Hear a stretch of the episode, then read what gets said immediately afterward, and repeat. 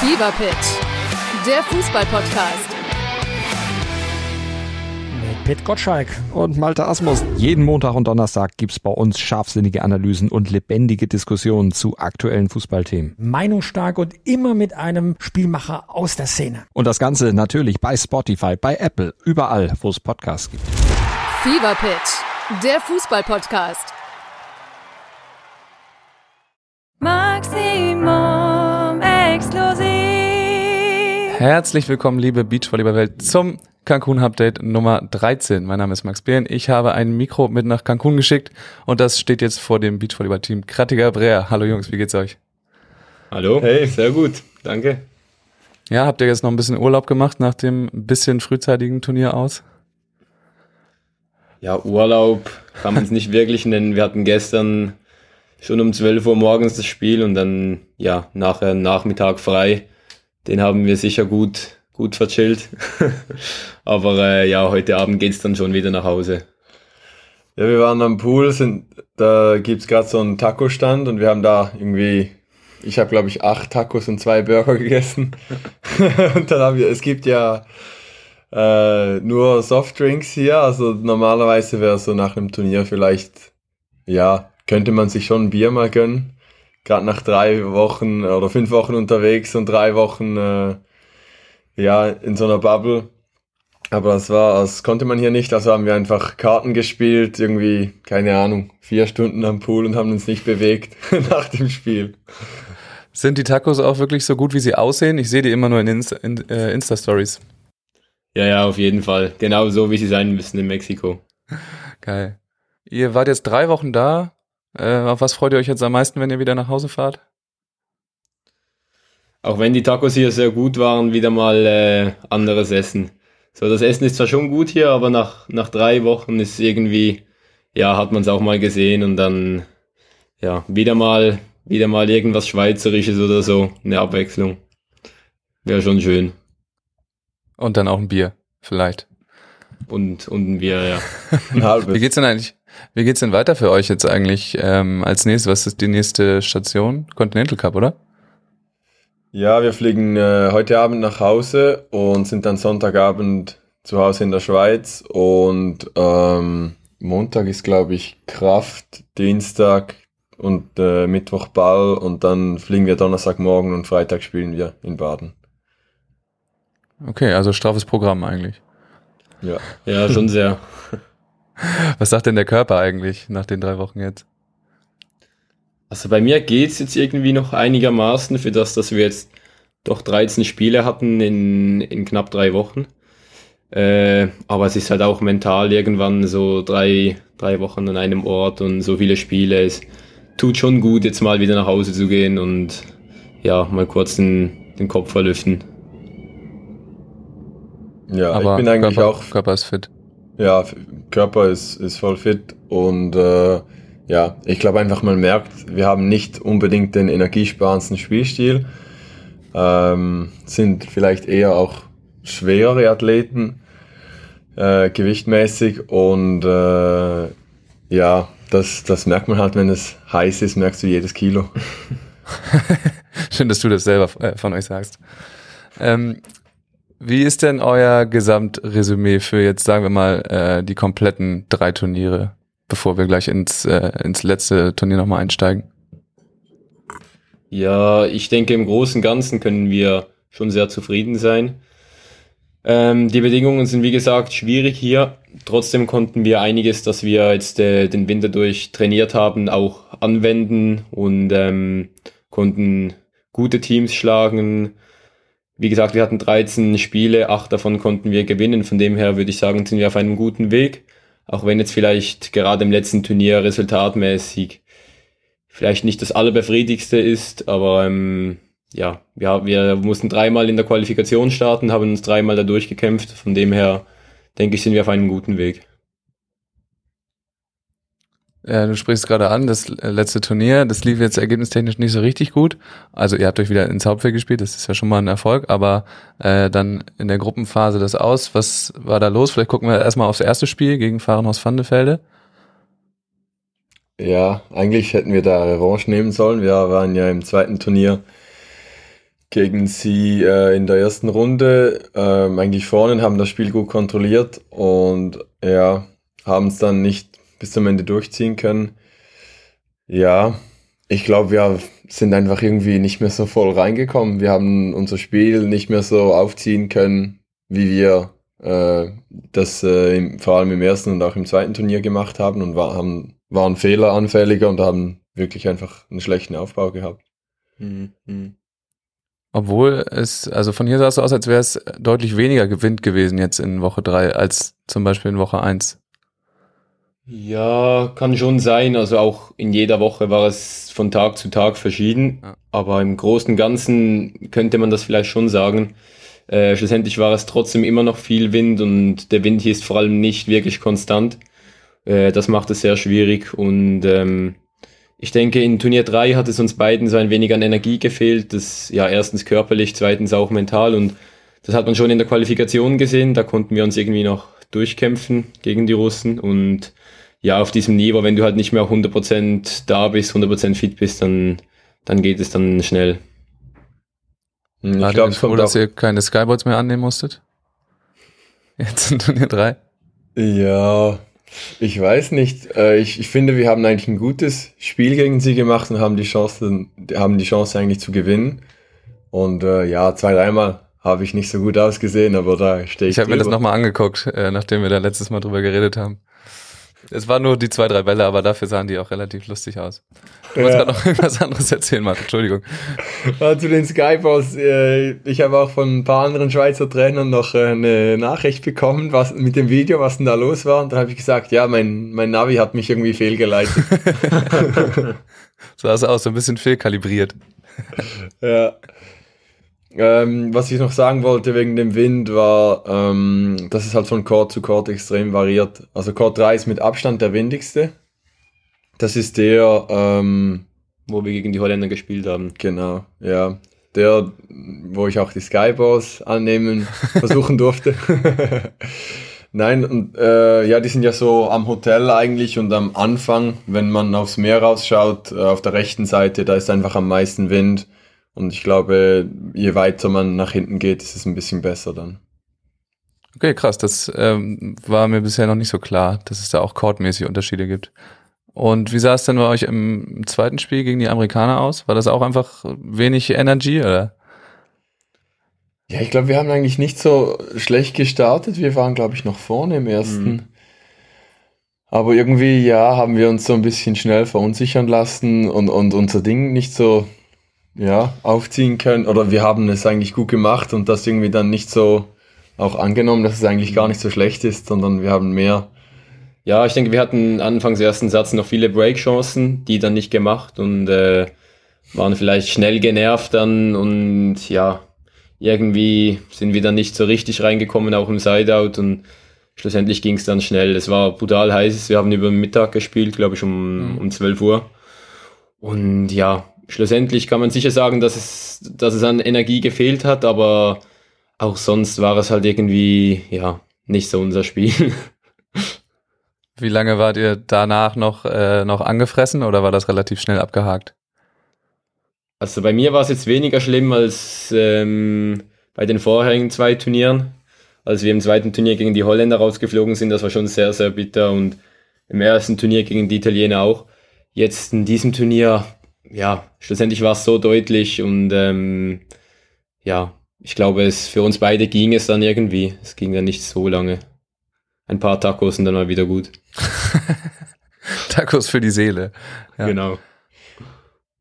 Ähm, jetzt, ihr wart jetzt auch, habe ich schon ein paar Mal gesagt, drei Wochen da. Äh, was ist so die beste und lustigste Anekdote, die so vor Ort passiert ist? jetzt ad hoc. Uh, muss auch gar nicht auf dem Court sein, da passiert ja wahrscheinlich relativ viel äh, auch zwischendurch. Ah, ich glaube, was für unter uns ganz lustig war, wie man merkt, wie, wie müde man einfach auch wird, so irgendwie im Kopf und wie, wie nur noch irgendwann äh, eher unsinnige Konversationen stattfinden und wie man sich freut irgendwie über kleine Dinge, wenn irgendwie wir, wir haben Tacos gegessen zum Beispiel und dann haben wir gesehen, wie da ein Vogel runtergekackt hat. Und wir haben jedes Mal geguckt, wenn jemand äh, durchgeht, ob er reinsteht. und dass halt jemand reingestanden ist, dann ging das Fest los. Ja, da wird man ein bisschen müde im Kopf wahrscheinlich, wenn man da so Ja, Auf jeden Fall, ja. abhängt. Aber wie sieht's denn aus bei euch beiden? Seid ihr euch schon äh, auf den Sack gegangen auf dem Zimmer oder geht das? Bis jetzt geht's äh, erstaunlich gut, für das, dass wir jetzt wirklich äh, drei Wochen zusammen im Zimmer gelebt haben und auch sonst fast die ganze Zeit miteinander verbracht haben. Ich denke, im Vergleich zu vielen anderen Teams konnten wir das bis anhin einigermaßen gesittet regeln. Ja, ich glaube, wir haben auch uns schon immer, oder wir haben auch uns ein bisschen unterschiedlich so bewegt. Manchmal ich ein bisschen früher ge essen gekommen, äh, gegangen und dann ist er später gekommen und, und so hatten wir immer auch ein bisschen, also wir waren nicht äh, mit Handschellen an, aneinander gefesselt. Okay, also ihr habt's gut gelöst und noch keine Einzelzimmer für euch fürs nächste Turnier.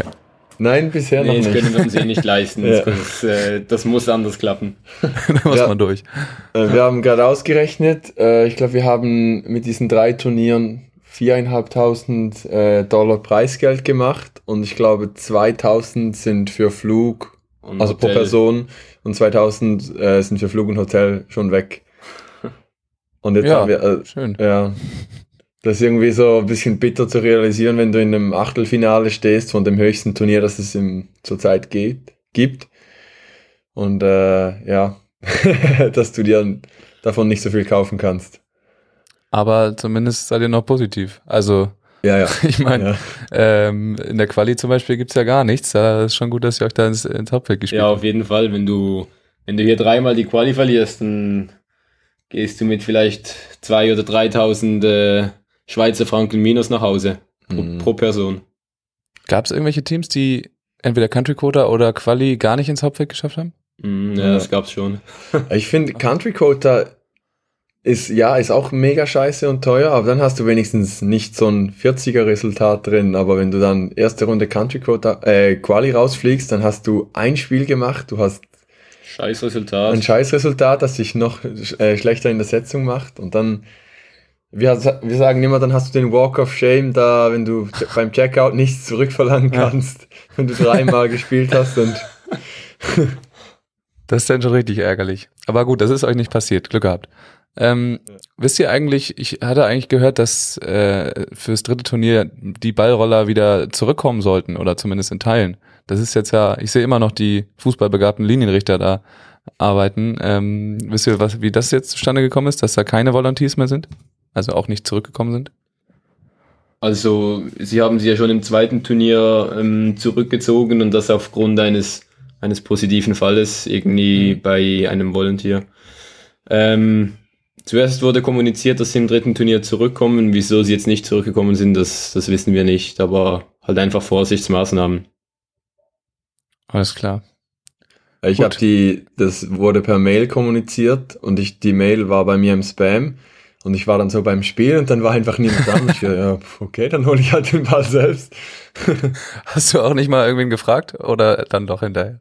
Ja, doch hinterher habe ich es dann schon so erfahren, aber im ersten Moment war ich halt dann am Spiel und dann habe ich so gemerkt, irgendwie müssen alle die Bälle selber holen. Irgendwas ist komisch.